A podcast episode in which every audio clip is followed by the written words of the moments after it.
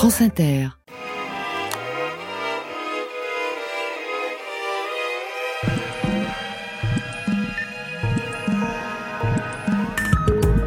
Aujourd'hui dans Affaires sensibles, Christian Didier, l'homme qui a tué René Bousquet. Le 8 juin 1993, l'ancien secrétaire général de la police du régime de Vichy est assassiné à Paris. Dans l'heure qui suit, un homme convoque la presse et revendique être l'auteur du crime. Cet individu de 49 ans, au moment des faits, érémiste et habitué des visites en hôpital psychiatrique, répond au nom de Christian Didier, donc.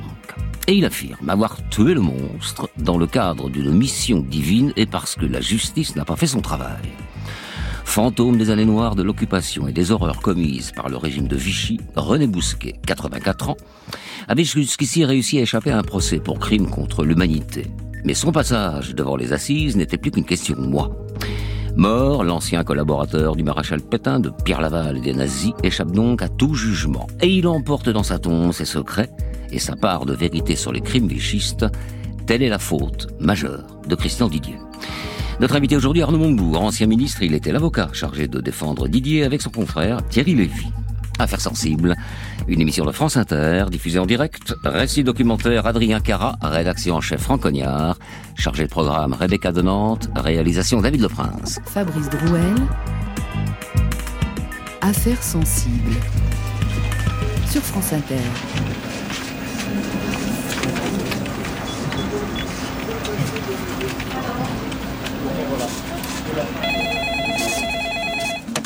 Allô? Je suppose que vous êtes au courant Bousquet est mort. C'est moi qui ai tué cette ordure. Je vais me constituer prisonnier dans l'après-midi, mais avant je veux vous rencontrer. J'ai un message à délivrer. Venez me rejoindre à la sortie du métro Porte des Lilas, en face du McDo. Mardi 8 juin 1993, Paris. Il est 10h30 lorsque le téléphone sonne dans la salle de rédaction du journal Le Monde. À l'autre bout du fil, une voix calme, froide, déterminée, celle d'un homme d'une quarantaine d'années. Il appelle pour revendiquer le meurtre de René Bousquet. Quelques minutes plus tôt, une dépêche urgente de l'AFP avait annoncé la mort de l'ancien secrétaire général de la police de Vichy, assassiné à son domicile dans les quartiers ouest de Paris. Sur place, l'agence de presse française précise que les policiers de la brigade criminelle ont bouclé les alentours et procèdent aux premières constatations.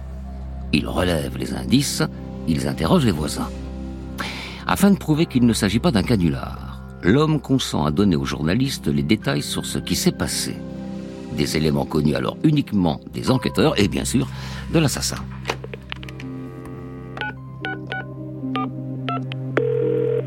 Bousquet habitait au sixième étage du 34 avenue Raphaël. J'ai pénétré dans son appartement vers 9h30 en lui disant que j'avais une citation à comparaître à lui faire lire. C'est là que je lui ai tiré dessus. Quatre fois. Avec mon revolver de calibre 38. Ensuite, je me suis enfui en courant, j'avais son majordome à mes trousses. J'ai réussi à le semer lorsque je suis descendu dans le métro.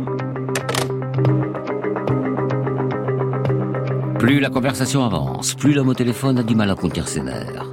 À plusieurs reprises, il insiste pour que le journaliste du Monde lui donne les numéros de téléphone de TF1 et de France 2. Au moment de raccrocher, il rappelle le lieu et l'heure du rendez-vous et avertit son interlocuteur Attention, ne venez pas avec des fachos.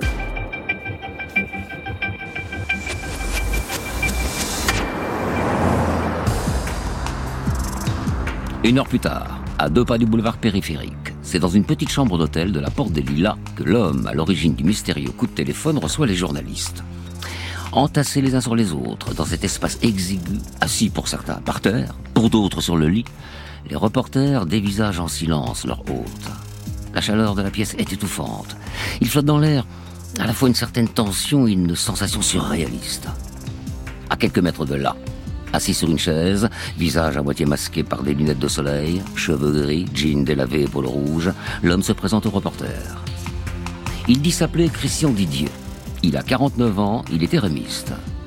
Il commence par une sorte de plaidoyer pro-domo dans lequel il exprime l'horreur que lui a inspiré René Bousquet. Un type, dit-il, qui était chargé de l'épuration ethnique des Juifs, qui a envoyé 20 000 adultes et 5 000 enfants dans les camps. Et Christian Didier poursuit, mélangeant histoire personnelle, opinion personnelle, saupoudrée de quelques références ésotériques, évoquant notamment sa mission sur Terre, son errance divine et le souffle de Dieu. J'ai mis six mois avant de me décider à le supprimer. Je manquais de courage. J'avais peur, j'avais une putain d'angoisse aux tripes. Un jour comme ça, par hasard, l'idée m'est venue en me promenant en forêt. Puis j'ai entendu une voix qui m'a dit de le faire. C'est la première fois que je tue quelqu'un. Éliminer un monstre est honorable. C'est la victoire du bien sur le mal. D'Eros sur Thanatos. Présent dans la pièce, le journaliste de Libération sort de Chalandon raconte. Assis, debout, partout à la fois, jetant ses bras en l'air, actionnant un bout de doigt une détente invisible, Christian Didier refait pour quelques-uns le geste de tuer. Dans son sac de sport, il montre un revolver et il parle, fébrile, le visage épuisé de tics, la pensée en désordre. Il parle les yeux clos, tremblant du corps, prétend avoir écrasé un serpent, une bête malfaisante, bouscule les phrases éparpillées, dit Dieu, les juifs, les poètes. La caméra TF1 enregistre chaque instant de cette séquence ahurissante. Et lorsque le journaliste Benoît Duquesne demande à Christian Didier de lui décrire le face-à-face avec René Bousquet, l'homme raconte avec force détail son passage à l'acte. C'est monsieur Bousquet qui vous a ouvert ouvert, lui-même. Ah ben j'ai reconnu de vue parce que j'avais vu sa photo à la télé plusieurs fois. Et puis en plus je, je me suis adressé, j'ai dit Monsieur René Bousquet, voici Monsieur René Bousquet, voiture que je ne tuais pas quelqu'un d'autre, voici vous concernant, tel papier, tout le bon. J'avais la- l'arme cachée dans la sacoche, ce que je vous ai montré. Ben, je vais vous passer ces documents euh, qui sont nécessaires. Vous devrez en prendre connaissance, les lire et les transmettre au- euh, lors de la, votre convocation au procureur. Au, au lieu de prendre des documents, j'ai sorti le revolver, j'ai tiré à bout portant. Il, il a foncé sur moi. Il, a, il avait une, une- une- vraiment une, une énergie inouïe, euh, ce type-là. J'ai tiré une deuxième fois, il a continué à foncer sur moi. Une troisième fois, il a commencé à se lancer, mais il courait encore sur moi. Et la quatrième fois, là, j'ai tiré dans la tête ou dans la nuque, je sais pas, j'ai pas bien vu. Et là, il, là, il est tombé, euh, le sang qui pissait, euh, avec le truc dans la main, avec le papier dans la main. Entre les journalistes et Christian Didier, il n'y a pas vraiment de dialogue. Les questions des premiers font face aux moments d'absence, aux digressions, et parfois à l'énervement du second. Une chose est sûre, cette étrange conférence de presse tourne court. Une demi-heure plus tard, en effet, on frappe à la porte de la chambre. Christian Didier pense qu'il s'agit de l'équipe de France 2. L'homme maugré qu'il aimerait qu'on lui laisse cinq minutes pour aller pisser, je cite. Mais en l'espace de quelques secondes, il se retrouve menotté et emmené manu militari. L'assassin présumé de René Bousquet n'offre aucune résistance aux policiers qui viennent de débarquer. Non. Il demande juste à ce qu'on n'oublie pas son sac, celui qu'il a préparé pour sa garde à vue, et sa sacoche, avec l'arme de crime. La caméra TF1 continue de filmer. Une fois dans la rue, Didier hurle au journaliste de partager son message. L'instant d'après, les policiers l'embarquent dans une voiture qui part en trombe, toute sirène hurlante.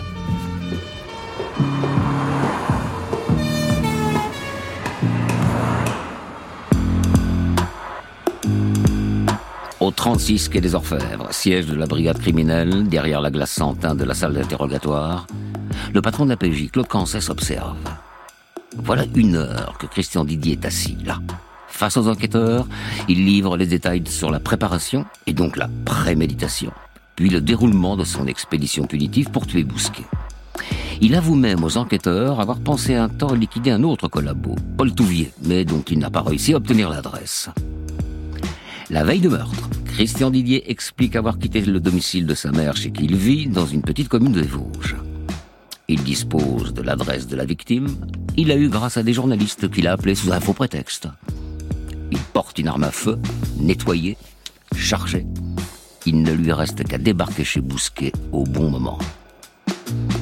Pour les enquêteurs de la brigade criminelle, la vraie question concerne le mobile du meurtre. Face à la presse, Christian Didier a tenté de se justifier d'un crime pour défendre le bien et éradiquer le mal. Je reprends ces mots. En clair, il a tué l'ancien collaborateur du régime de Vichy pour venger les milliers de victimes. Pourtant, né en 44, Christian Didier est trop jeune pour se souvenir de la guerre. Il n'a pas vécu les rafles. Il n'est pas juif. Il n'a aucun lien avec la communauté juive. Alors, comment peut-il prétendre venger qui que ce soit? Eh bien, c'est pour trouver la réponse à cette question que les journalistes se rendent à Saint-Dié-des-Vosges. Sur place, les habitants décrivent un homme solitaire, un gars certes un peu con, oui c'est le mot qui revient le plus souvent, mais qui n'a rien d'un fou. je trouvais que c'était un garçon très intelligent. En fonction du parler, tout ça, je, sais que c'était un garçon qui était un peu simple. C'était un garçon sympathique. Bah, assez, oui. De quoi parlait-il quand il parlait avec vous Oh, bah, jamais trop. Il ne vous a jamais parlé des coups médiatiques ah, Absolument pas. Il ne faisait jamais allusion à rien. Moi, quand il allait marcher avec nous, que ce soit dans le Jacques, on discutait de choses et d'autres. Il avait toujours un berger, hein, mais il parlait jamais de politique, de quoi que ce soit. Ça vous a étonné? Assez, oui. Je l'ai vu la semaine dernière, il est encore Saint-Dié. Parce qu'il faisait souvent du footing le matin et puis il faisait de la, la gymnastique sur les quais, mais autrement il dérangeait personne. Dans cette affaire qui ne ressemble à aucune autre, les flics de la crime ont tout entre leurs mains pour boucler l'enquête. Il y a d'abord le corps de la victime, dont l'autopsie est en cours. Les premières constatations confirment qu'il a bien été tué de quatre balles, comme l'a affirmé Christian Didier au journaliste. Il y a ensuite l'arme du crime. Un pistolet de type Remington, retrouvé dans la sacoche de Didier, dans sa chambre d'hôtel. Une arme qui correspond à celle qui a tué la victime. De ce côté-là, tout est clair. Et au-delà des éléments matériels, les enquêteurs disposent aussi des aveux complets du suspect. Et même d'un témoin, le majordome de René Bousquet. C'est lui qui a ouvert la porte de l'appartement à Christian Didier. Et c'est encore lui qui l'a poursuivi dans la rue après que celui-ci a tiré sur son patron. Oui, tout concorde. Tout accuse Christian Didier. Mais au dossier criminel s'ajoute un autre élément qui vient complexifier l'affaire. Car en vérité, et contrairement aux apparences, Christian Didier n'en est pas à son coup d'essai. Six ans plus tôt, en effet, en 87, il a été condamné à de la prison à sursis pour port d'armes prohibées. Et là encore, comme le confie l'écrivain Henri Raximov, auteur d'un livre sur l'affaire, Didier voulait tuer un ancien criminel nazi. Il a voulu tuer Barbie dans sa cellule à Lyon avec un revolver. Il avait constitué un faux certificat médical euh, lui donnant accès à titre de médecin, urologue pour examiner Barbie. Et puis évidemment, le portique euh, a détecté son arme. Il a été arrêté. Il a fait une petite conférence de presse. C'était dans les années 80. Il a escaladé les grilles de l'Élysée. On l'a pris. Alors il a réussi son coup. La gendarmerie l'a intercepté dans les jardins de l'Élysée. Donc la police connaissait très bien cet homme qui avait euh, séjourné plusieurs fois dans les hôpitaux psychiatriques depuis son enfance d'ailleurs. Dans les colonnes du journal Le Monde, le reporter Erich Insian rappelle les grandes lignes de l'itinéraire personnel chaotique et provocateur de Christian Didier. Une jeunesse difficile, des passages répétés par l'hôpital psychiatrique et surtout une série de projets rocambolesques pour faire parler de lui. En l'espace de quelques années, Christian Didier, ancien serrurier, archiviste, chauffeur-livreur, puis, selon ses dires, chauffeur de star, fait tout pour entrer dans le jeu médiatique, comme écrivain. Son mot d'ordre, écrit Erich Issian, éditez-moi. Le journaliste du Monde rappelle par exemple qu'au début des années 80, Didier fait Strasbourg-Paris à pied, oui, pour attirer l'attention d'un éditeur. Ensuite, il fait irruption à plusieurs reprises sur les plateaux de télé, et notamment chez Michel Drucker. Plus tard, il provoque Jean-Marie Le Pen en duel. Lors de la fête de l'humanité, il essaie d'arracher le micro de marché. Il perturbe également la cérémonie des Césars. Pour les policiers, ce passé mouvementé vient s'ajouter aux déclarations de Didier concernant les voix divines qu'il prétend entendre. En mode Jeanne d'Arc, il aurait entendu des voix qui lui auraient demandé de passer à l'action et de tuer René Bousquet. La justice demande donc une expertise psychiatrique de ce drôle d'individu pour savoir s'il peut être jugé responsable de ses actes. Il est placé en détention provisoire à la prison de la santé à Paris. À la sortie d'un parloir, son avocat commis d'office, Arnaud Montebourg, s'exprime face aux journalistes. Christian Didier ne veut pas aller à l'hôpital psychiatrique. La preuve, c'est qu'il n'est pas fou. Donc ça aurait été quelqu'un qui n'est pas fou dans un hôpital pour des fous. Christian Didier a conscience qu'il a tué un homme, mais aussi un symbole d'une France qui refuse de regarder son histoire et ses propres crimes en face, qui a occulté pendant 50 ans ses crimes, et il en est conscient, mais en même temps, il sait ce que recouvre son geste et les conséquences que intérieurement lui ressent. En ce mardi 8 juin 1993, l'annonce de la mort de René Bousquet fait la une de l'actualité, bien sûr. Dans les villages de Saint-Dié-des-Vosges, les journalistes font toujours le pied de rue, sur le trottoir de la rue Saint-Charles, en face du domicile de Christian Didier. À cette époque, il n'y a pas encore de téléphone portable. Beaucoup ignorent donc l'assassinat. C'est le cas de Marie-Thérèse Didier, la mère de Christian. C'est lorsqu'elle allume la télé pour regarder le JT de 20h que cette dame de 75 ans entend le nom de son fils et découvre les images de sa conférence de presse. Elle s'effondre. Des journalistes sonnent à sa porte. Encore sous le coup de l'émotion, elle répond à leurs questions. Un témoignage qui offre une explication sur le passage à l'acte de son fils.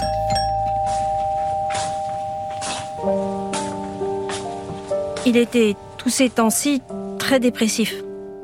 Il ne parlait presque plus, il ne mangeait presque plus, il était très renfermé. Il n'ouvrait la bouche que pour parler de religion et de mysticisme. Quand Bérégovoy s'est suicidé, il m'a dit qu'il voudrait avoir ce courage. Et puis ils ont parlé à la télé du procès Touvier qui était renvoyé devant les assises. Christian a été bouleversé par les reportages sur Touvier. Christian disait que Touvier ne paierait jamais pour tous ses crimes durant la guerre, qu'on ne lui ferait rien. Je pense que c'est ce qui a tout déclenché.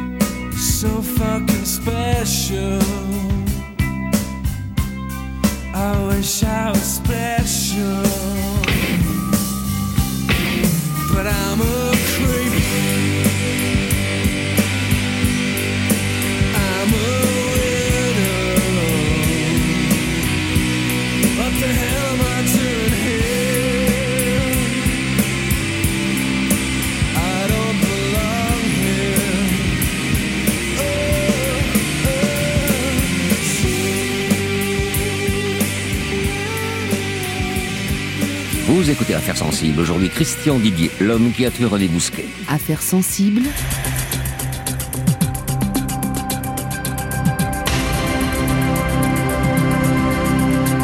Fabrice Drouel.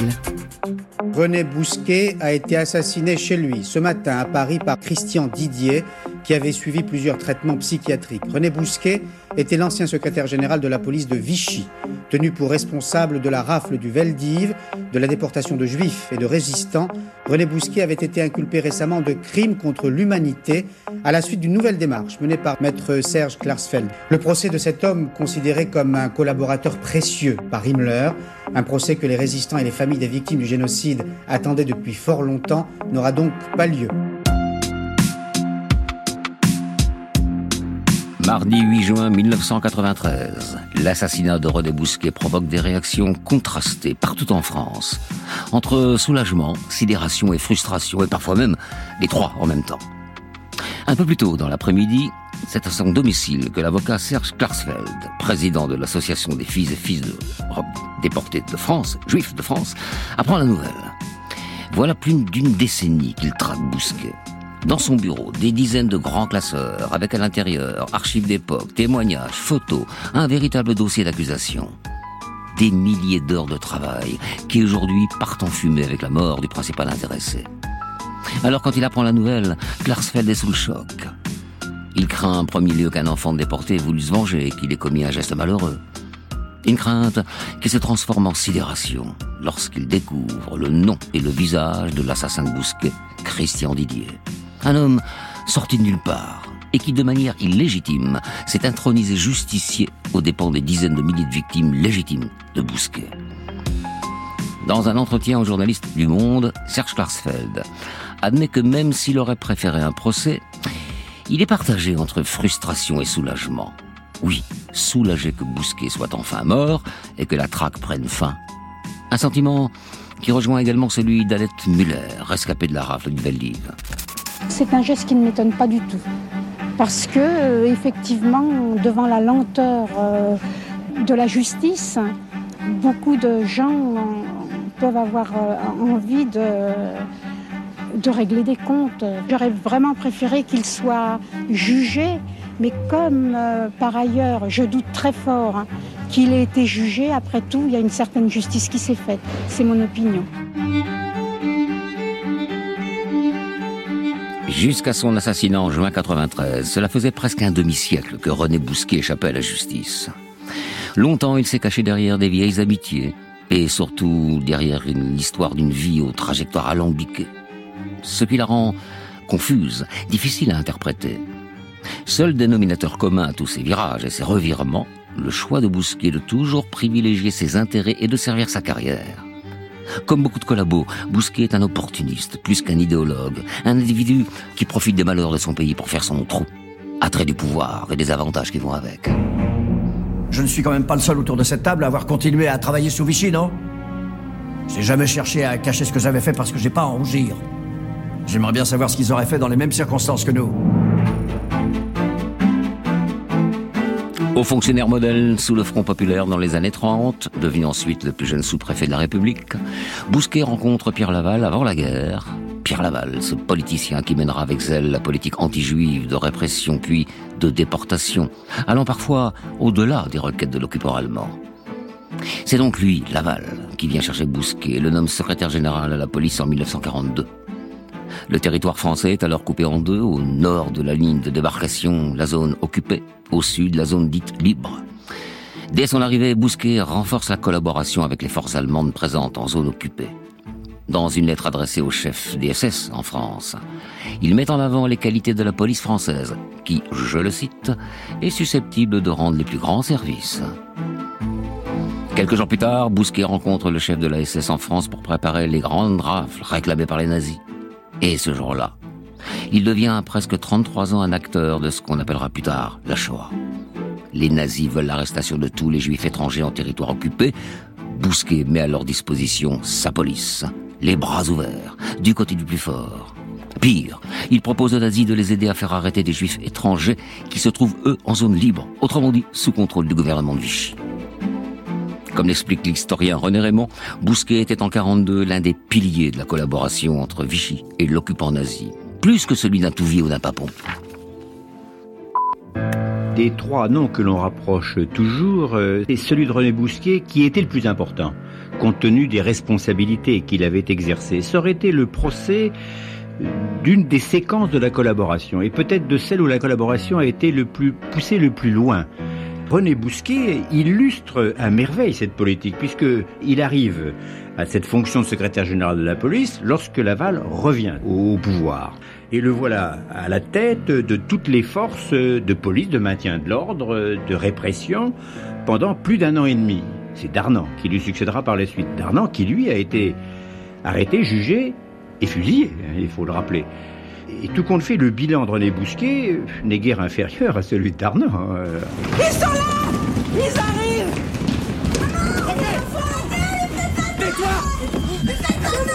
Ils prennent les enfants aussi! Les enfants! Taisez-vous! Taisez-vous! Allez, vous mettez tout de suite là. Sauvez-vous! Sauvez-vous C'est dans ce contexte qu'intervient la rafle du Veldiv ce jour terrible de juillet 42, où sur ordre du gouvernement de Vichy, policiers et gendarmes français arrêtent, rassemblent et enferment plus de 13 000 juifs étrangers, parents, enfants. Ils sont tous innocents, qu'importe. Ils seront tous déportés. Une grande majorité d'entre eux recevra un aller simple vers la mort, un voyage sans retour par le train pour le camp d'Auschwitz, en Pologne. Les autres seront emmenés au camp de Drancy, sorte d'antichambre de la mort. Des 13 000 déportés du Veldiv, seule une petite centaine reviendra vivante. Un acte criminel organisé par le secrétaire général de la police René Bousquet. Un point sur lequel insiste l'avocat Serge Klarsfeld.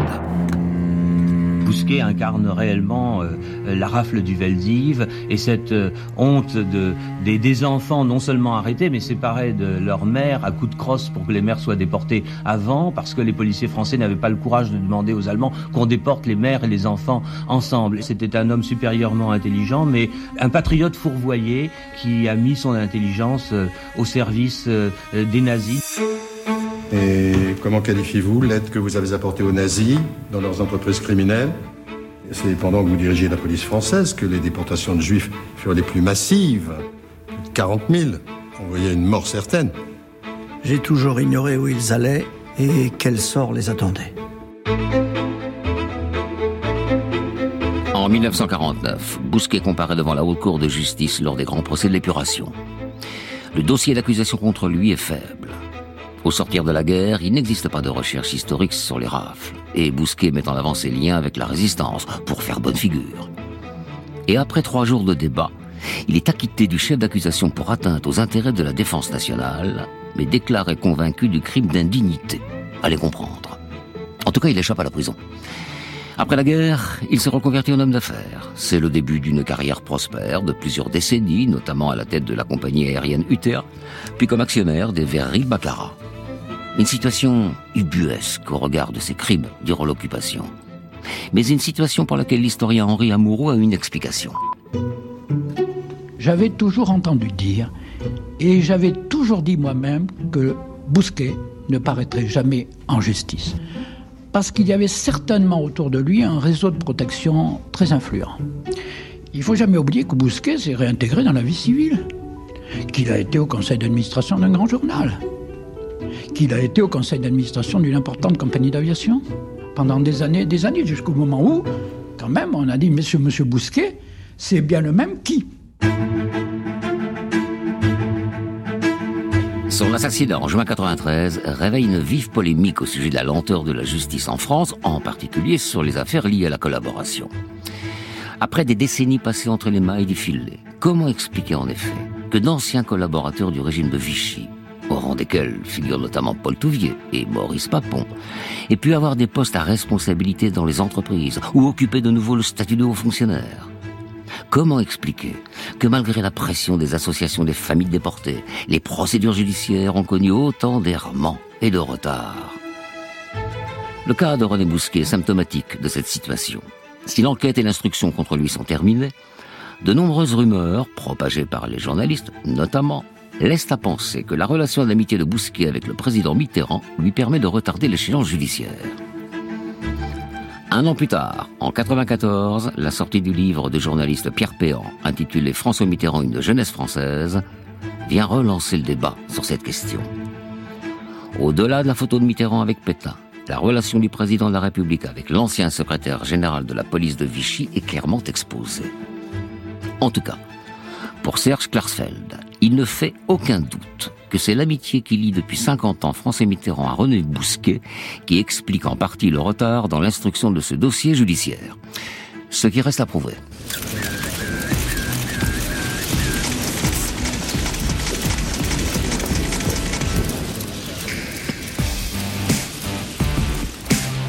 C'est sous le feu des flashs des appareils photo et la lumière des caméras que le procès aux assises de Christian Didier s'ouvre le 8 novembre 1995 au Palais de justice de Paris.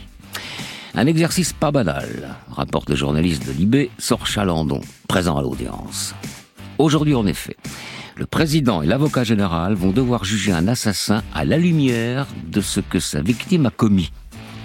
L'accusé est en effet Christian Didier, mais le nom de René Bousquet, comme dans ce récit d'ailleurs, revient presque systématiquement à chaque page du dossier d'instruction. Longtemps, Didier a cherché la lumière des projecteurs. C'était devenu un jeu, un pari, une obsession. Il voulait se faire voir et être vu de tous. Il est aujourd'hui seul dans le box des accusés et c'est vers lui que tous les regards se tournent.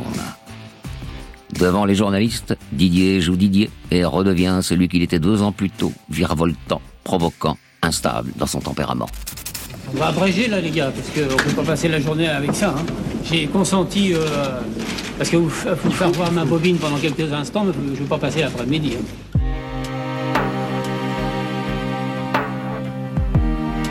Dans la salle d'audience, le fils de René Bousquet est là, tout comme le maire et des membres de l'association de mémoire des victimes de la guerre à Saint-Dié-des-Vosges. La mère de Christian Didier est présente elle aussi. Et si elle condamne le geste de son fils, elle réclame l'indulgence des juges. Non loin, on trouve également Annette et Michel Muller, tous deux rescapés du Veldiv, tout comme Joseph Weissmann, à leur côté. Appelé à témoigner par Arnaud Montebourg, il explique à la barre qu'il aurait voulu tuer Bousquet lui-même. Joseph Weissmann. Christian Didier, lui, se livre à une psychanalyse à haute voix. J'ai toujours été ailleurs, et cet ailleurs m'a coûté cher. J'ai basculé, j'ai associé Bousquet au mal. Vous comprenez, j'étais persuadé que je faisais le bien, que je vengeais les Juifs, que j'effaçais une tache noire dans l'histoire de France. À plusieurs moments, l'accusé a le regard fixé au plafond. Face aux questions de la cour, il admet regretter ce qu'il a fait. C'était le geste d'un fou, lance-t-il avec véhémence, avant d'ajouter ⁇ Je ne suis pas fou ⁇ Accusé, levez-vous. 46 ans séparent le procès de René Bousquet devant la haute cour de la République de celui de Christian Didier devant la cour d'assises. Quand le fils de Bousquet, Guy, vient s'exprimer à la barre, il martèle qu'on ne juge pas une période à travers un homme. Et il ajoute Mon père a aussi fait descendre des milliers de juifs des trains de la mort. Les avocats de Christian Didier, Thierry Lévy et Arnaud Montebourg plaident le crime civique et demandent l'acquittement de leurs clients au nom, disent-ils, de l'histoire. De son côté, l'avocat général Philippe Bilger réclame dix ans d'emprisonnement, mais fait rare aux assises, il reconnaît de larges circonstances atténuantes à Christian Didier. Au bout du compte, dix ans de prison, Didier retourne en cellule. Il est finalement libéré au mois de février 2000 et repart vivre dans son village de Saint-Dié-des-Vosges.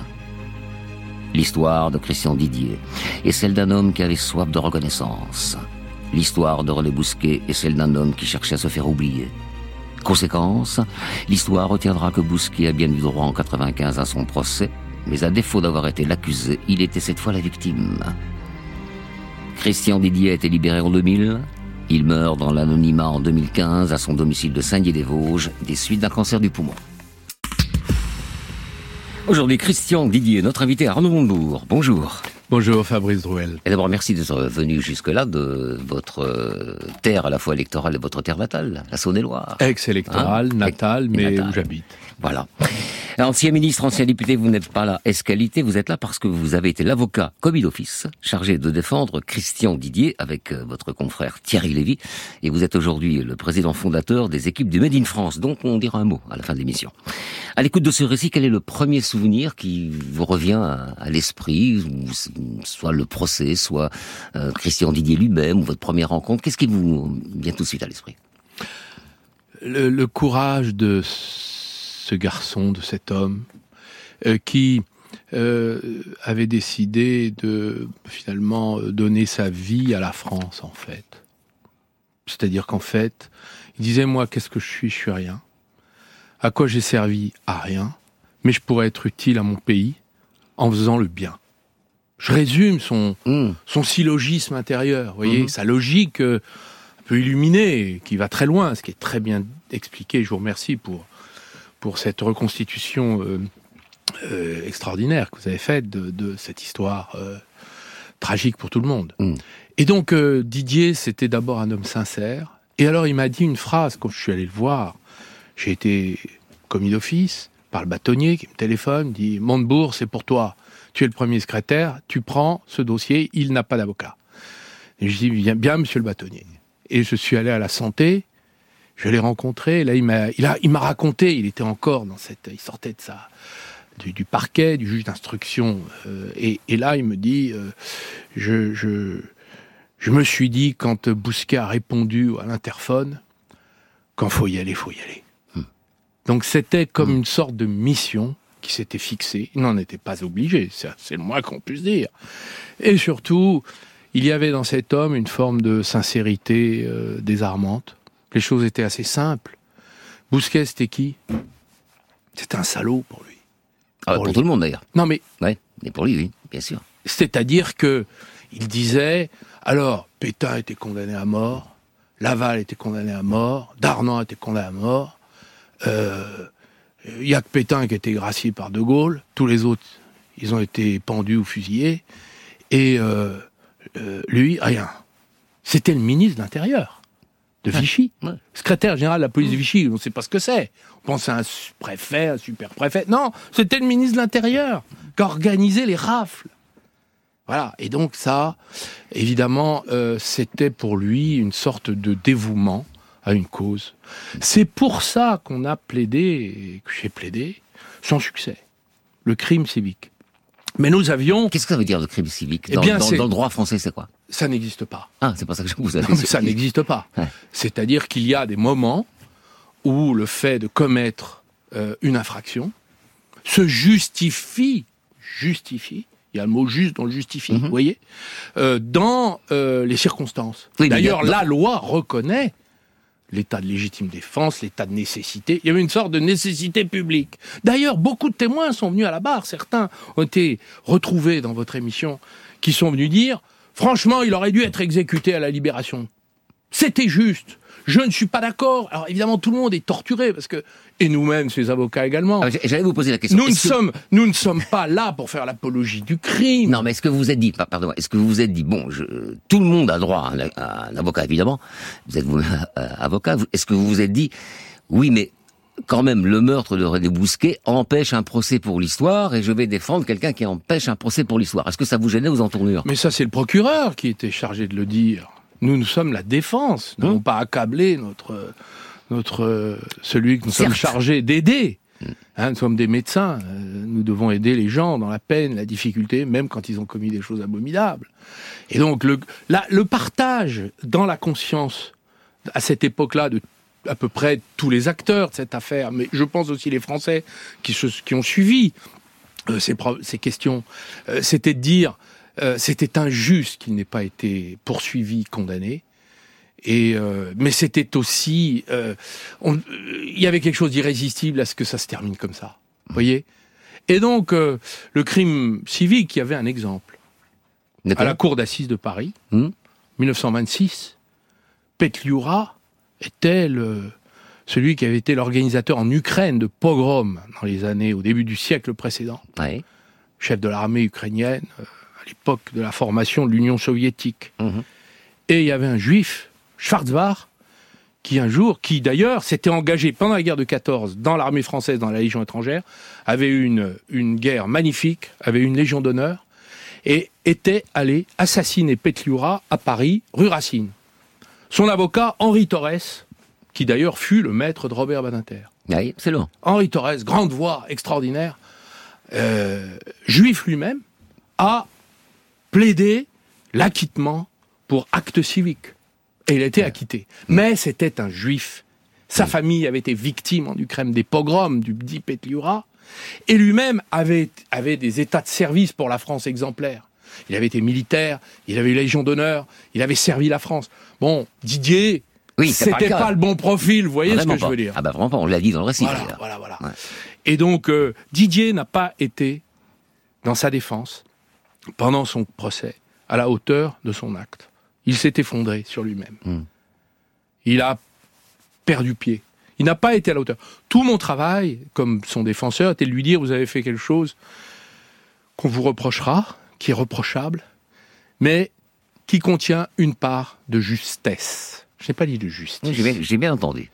Et ça, vous devez vous en servir pour ne pas faire trop d'années de prison. En tout cas, je- mon objectif, c'est que vous fassiez moins d'années de prison que Bousquet, Papon, Touvier réunis.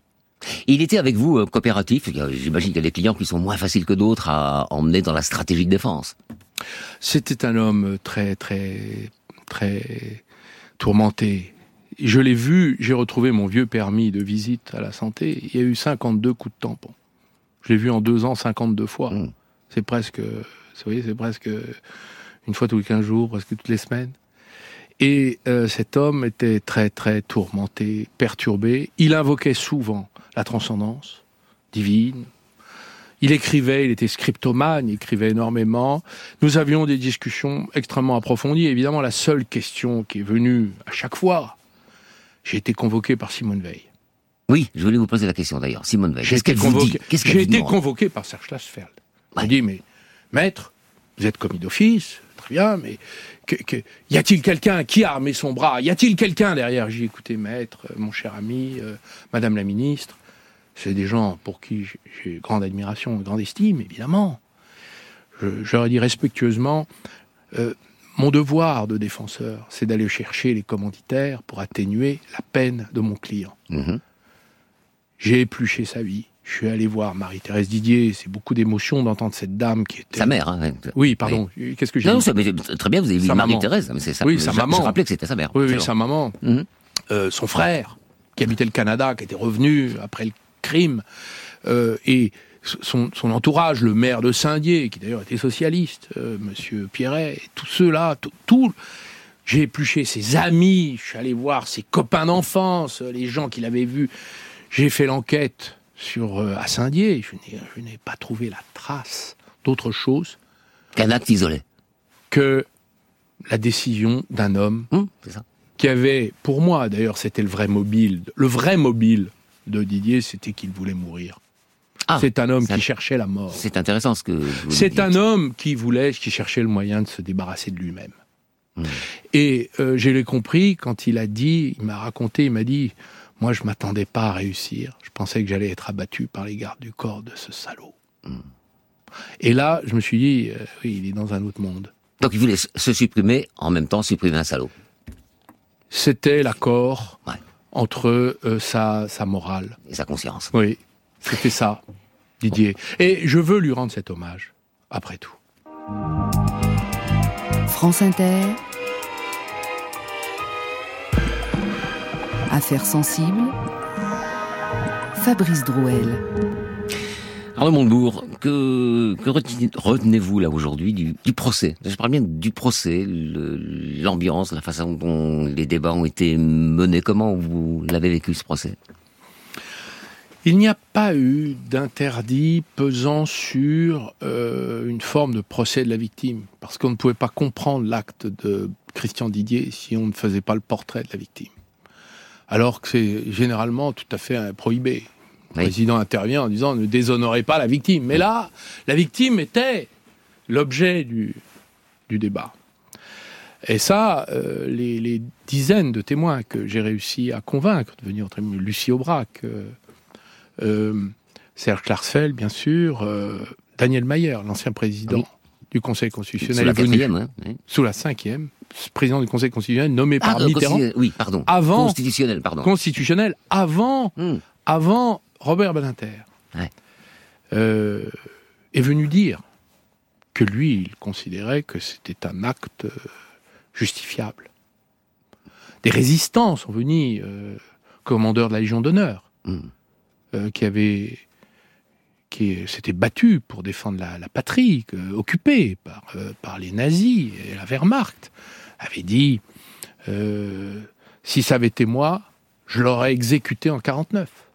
Et on a entendu aussi la tête rescapée dans le récit. euh, Beaucoup, beaucoup. hein, qui, qui J'en ai trouvé une petite dizaine. Ah ouais. Hein, parmi ceux qui avaient porté plainte aux côtés euh, de Serge Klarsfeld contre Bousquet. Donc, si vous voulez, vous voyez bien que euh, les choses étaient difficiles. La justice n'était pas passée. Et donc, quelqu'un s'est saisi de ce vide pour le remplir de ce besoin de justice. Et alors, au bout du compte, 10 ans de prison pour la défense, c'est un échec. Parce que c'est pas non plus 20 ans, quoi. C'est 10 ans. Bon. Bah, les passer, les 10 ans. Il en a fait 7. Oui, il en a fait 7, effectivement. Bah, c'est plus que Papon, Touvier, Bousquet réunis. Voilà. Et pour moi, c'est une forme d'injustice. À sa libération, au mois de mars 2000, Christian Didier recevra de nouveau les journalistes chez lui, à Saint-Dié-des-Vosges. Écoutons-le, il- revient sur son geste.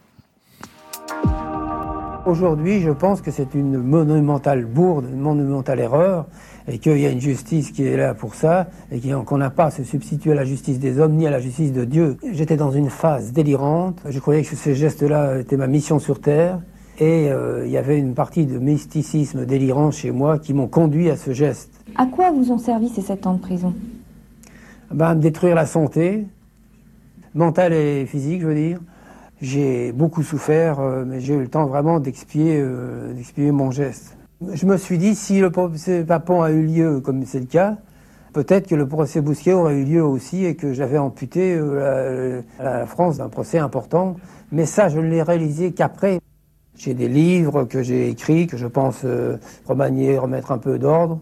Ça, j'essaierai de le faire quand même, parce que, bon, tout ça n'aura pas servi à rien. Des remords, hein oui, c'est un homme sincère. Il faut lui reconnaître ça. C'est un homme simple, sincère, un cœur simple. A écrit Flaubert, hum. euh, une nouvelle qui euh, euh, provoque toujours l'émotion, racontant cette vie de sincérité. Bon, il est allé au bout de ce qu'il croyait. il l'a payé très cher. Il l'a payé probablement même de la dégradation définitive de sa santé. Alors, euh, question épineuse. Est-ce que Bousquet a échappé à la justice, notamment grâce à un éventuel conditionnel soutien de François Mitterrand? Alors vous avez d'abord des éléments euh, objectifs et factuels. La prise de position de Georges Kechman, ministre délégué à la justice, demandant la paix civile, c'est-à-dire on ne va pas éternellement réouvrir ces dossiers. Mmh. De la part de Georges Kechman, fils de déporté, euh, ça avait provoqué des réactions extrêmement vives à l'époque. Donc j'ai fait mon travail. Je suis allé voir les magistrats qui étaient en charge, pour le compte de mon client, hein des poursuites contre Bousquet. J'en ai rencontré un, le substitut du procureur au Palais de justice de Paris. Je l'ai fait parler dans, le, dans ce tête-à-tête, vous voyez, qui, qui ressemble un peu au nôtre. Et je lui ai dit, il s'appelait Marc Domingo. Je donne son nom, puisque c'est prescrit tout ça. Et donc euh, je lui ai dit mais qu'est-ce qui s'est passé? Bah et là j'ai vu un homme qui se tortillait sur sa chaise, mais qui a fini au bout de moult circonlocutions de dire euh, bah oui on nous a demandé de mettre ça sous la pile. On. Bah c'est chef donc. Il a des chefs, un substitut du procureur. Si, si me permettre, et Dieu dans tout ça, Mitterrand en l'occurrence. Mais s'il a un chef, il a un chef qui lui demande de faire ça, je suis allé voir l'homme de base, celui qui était chargé de requérir, de faire, les, mmh. faire les actes, de poursuivre, d'enquêter, de demander au juge d'instruction de faire ceci, de faire cela. Bien. Donc, moi, euh, je l'ai fait citer devant la cour. Évidemment. Est-ce que c'était la justification de l'acte euh, du crime commis par... Euh, par Christian Didier. Parlons clair, est-ce que vous pensez, vous, que... Attendez, avant mon opinion, je vais vous dire ce qu'il a dit devant la cour. Ouais. Il n'a rien dit devant la cour. J'ai, vous savez, j'ai fait ce qu'on appelle, les anglo-saxons appellent ça la cross-examination. On le prend à droite, on le prend à gauche, on tourne au-dessus, hmm. on le reprend par derrière. Rien. Il n'a rien voulu dire. Donc ce n'est que sa parole contre la mienne, dans hmm. un tête-à-tête. Bah, moi, mon opinion, c'est qu'évidemment, dès lors que le ministre délégué à la justice, qui était Georges Kejman, dit on arrête tous ces trucs, se heurtant d'ailleurs aux familles. Mais, bien sûr. Et à l'injustice de la décision de la Haute Cour de 49 qui a acquitté, mhm. ou en tout cas euh, euh, a épargné, on va dire, euh, René Bousquet, c'est évident que cette question n'était pas résolue. Donc, à mon sens, l'appareil judiciaire, même si un juge d'instruction est indépendant, qu'il peut faire les actes qu'il veut et qu'il avance, le parquet joue un rôle important, mais pas définitif. Donc que le parquet soit ralentisseur, ça j'en ai la conviction. Que les juges d'instruction aient pu passer outre, j'en ai aussi la conviction. Donc finalement, euh, il y a eu là une ambiance qui était celle de la retenue. Et c'est dans ce vide-là, qui a été d'ailleurs considéré comme tel par euh, le français moyen qu'était Christian Didier, il s'est emparé d'un revolver. Et quand il a tiré dans l'abdomen de sa victime, Bousquet a dit salaud. Ce mot salaud, c'est celui que j'ai retrouvé dans la bouche de Didier parlant de sa victime. Merci infiniment, Arnaud Montebourg. Merci à vous.